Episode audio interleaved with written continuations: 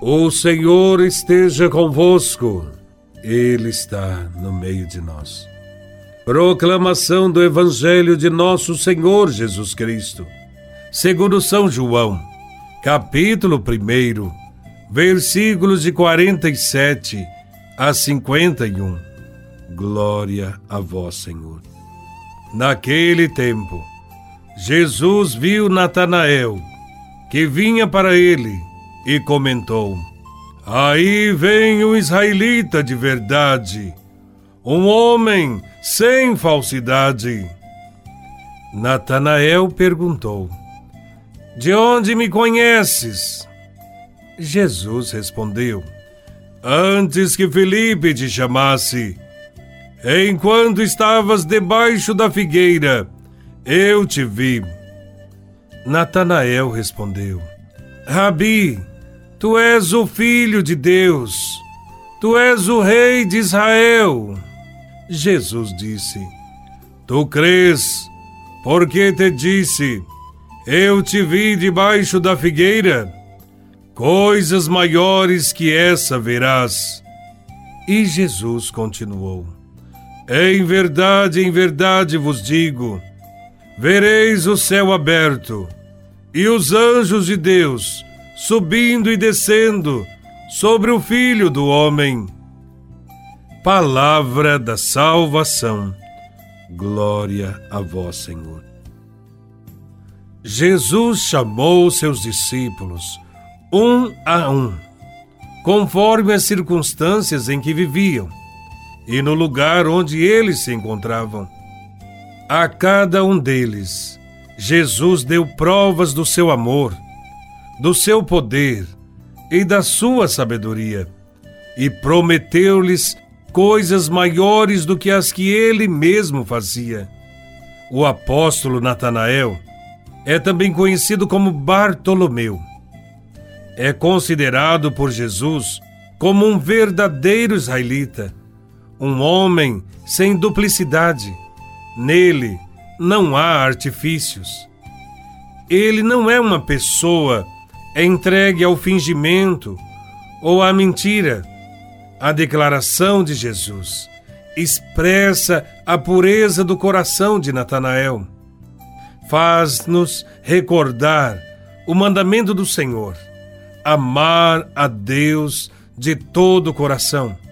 Assim é o coração de Natanael, um coração puro, que não é dividido.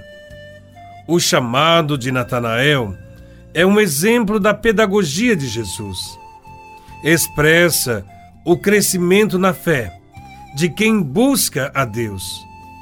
De início, Natanael possui um conhecimento imperfeito e interessado a respeito do Messias, do Rei de Israel. No encontro com Jesus, porém, há um crescimento interior. Ao reconhecê-lo como Messias, ele professa a fé no Filho do Homem, cujo sacrifício de Jesus na cruz abrirá as portas do céu para toda a humanidade.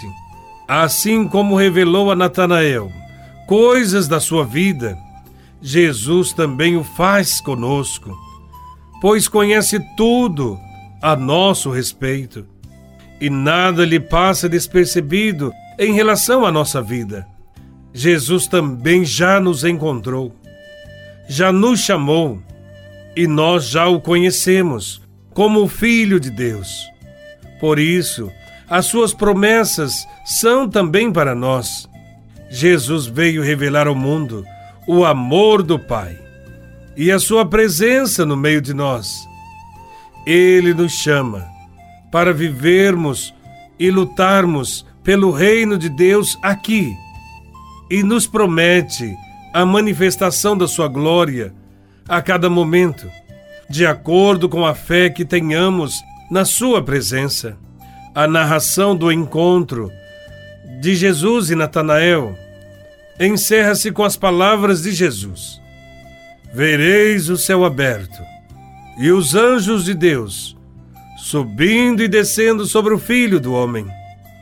Nesse evangelho, os horizontes alargam-se E Jesus mostra a todos que não há nada mais importante do que as realidades do céu.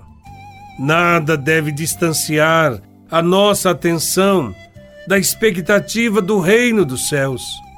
Com esta alusão aos anjos de Deus, o Senhor nos convoca a passar das realidades passageiras às realidades que são eternas das realidades terrenas, as coisas celestes. Devemos passar das realidades materiais às realidades espirituais. É aí que está o nosso tesouro. É aí que deve estar o nosso coração. Nenhum condicionamento terreno seria capaz de satisfazer-nos, nem definirmos. Somos chamados como Natanael, a buscar as coisas do alto.